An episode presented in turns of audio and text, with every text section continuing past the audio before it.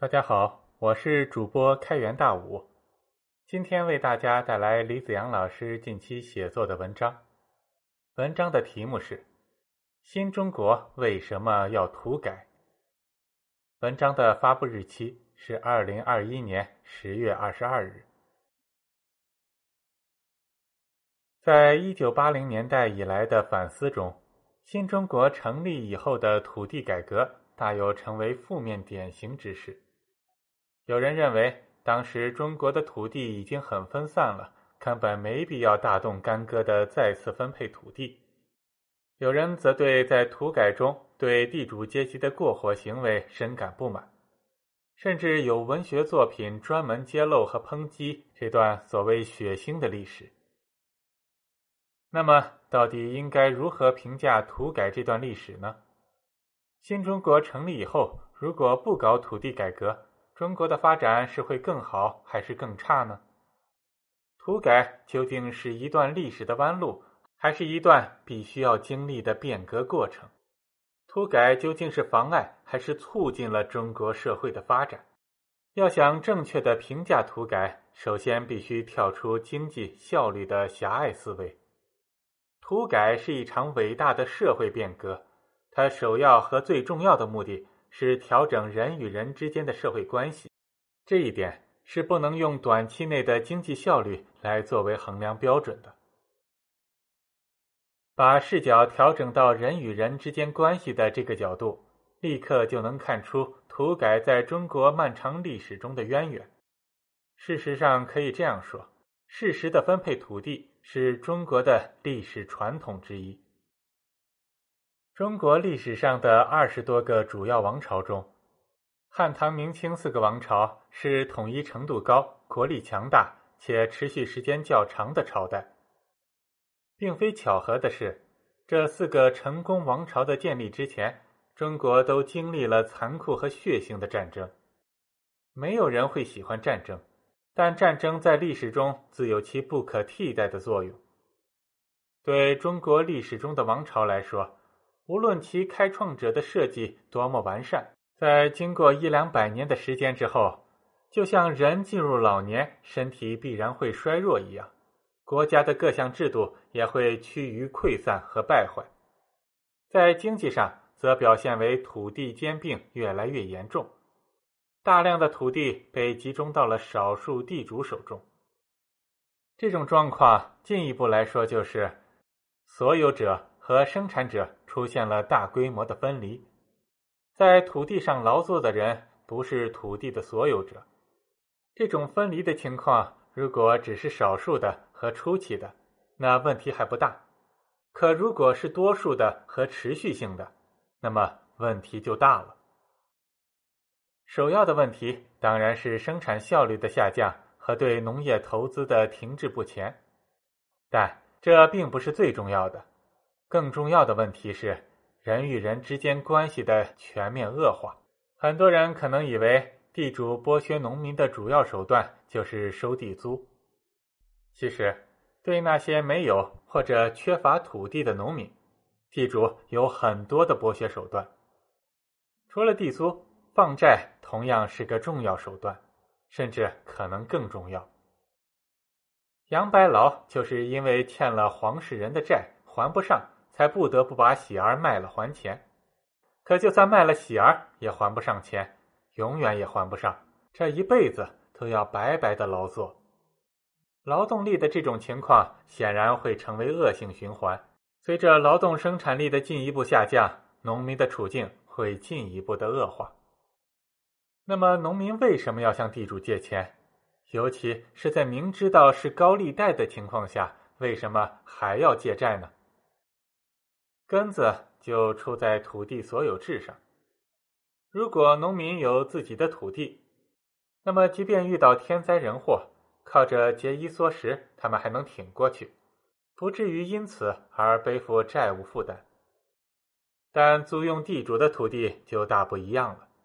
此时遇到了天灾人祸，因为要缴纳硬性的地租，农民就不得不向地主借债，或者拖欠地租，从而形成债务。这种债务的利息往往都很高，尤其是高利贷，一旦借了债，往往要很长的时间才能还清，甚至有可能终身都还不上，把债务传给子孙后代。而握有债权的地主就可以因此而牢牢的控制农民的自由，让你永世不得翻身。这方面最典型的例子是西藏的农奴制。进入西藏的土改工作队员发现，很多的农奴都背负着债务，农奴主因此而理直气壮的奴役他们。细看之下，多数债务都已经积累了很多年，甚至传了几代人。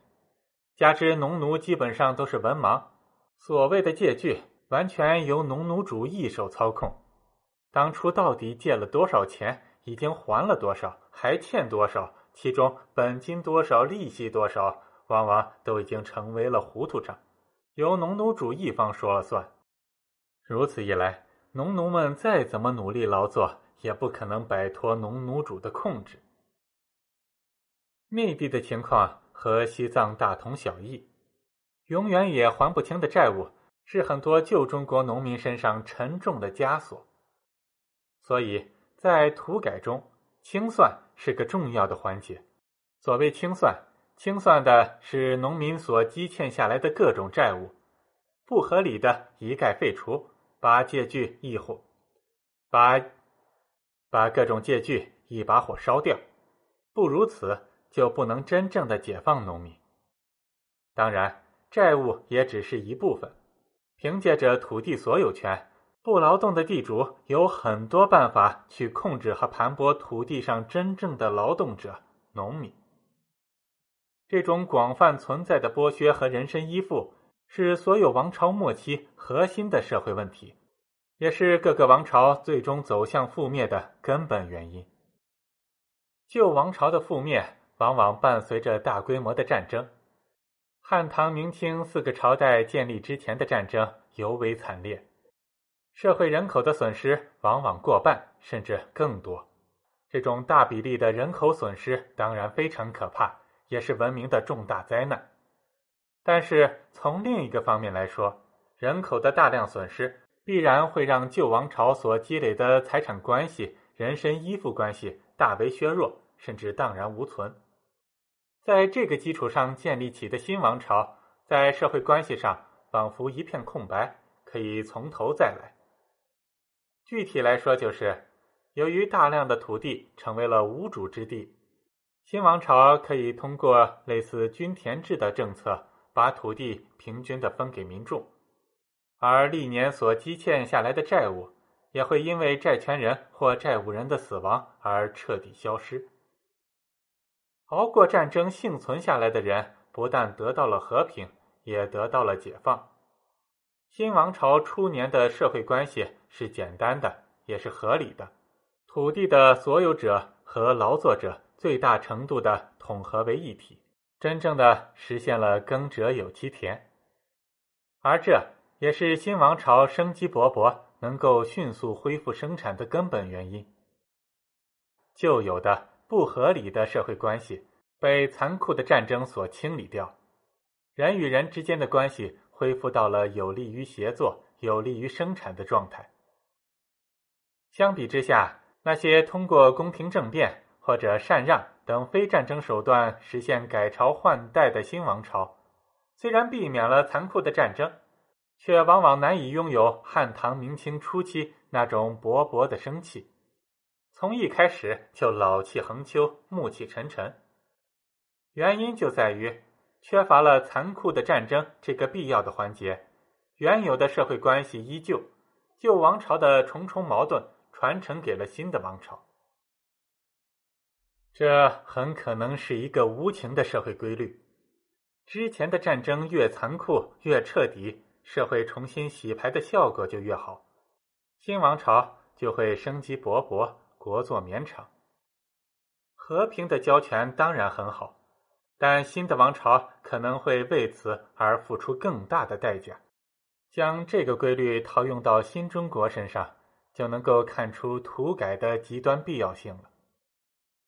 新中国成立以前，中国也历经了长期的战乱，这既有国内的军阀混战，也有对外战争，也就是八年抗战。看起来，这似乎已经具备了类似汉唐明清的那种重启条件。其实不然，新中国成立以前的战争，以现代人的标准来看，是很残酷、很艰苦的。但是与历史上汉唐明清成立之初的那些战争相比，这个人口损失比例其实并不大。中华民国建立时，中国人口已经超过了四亿。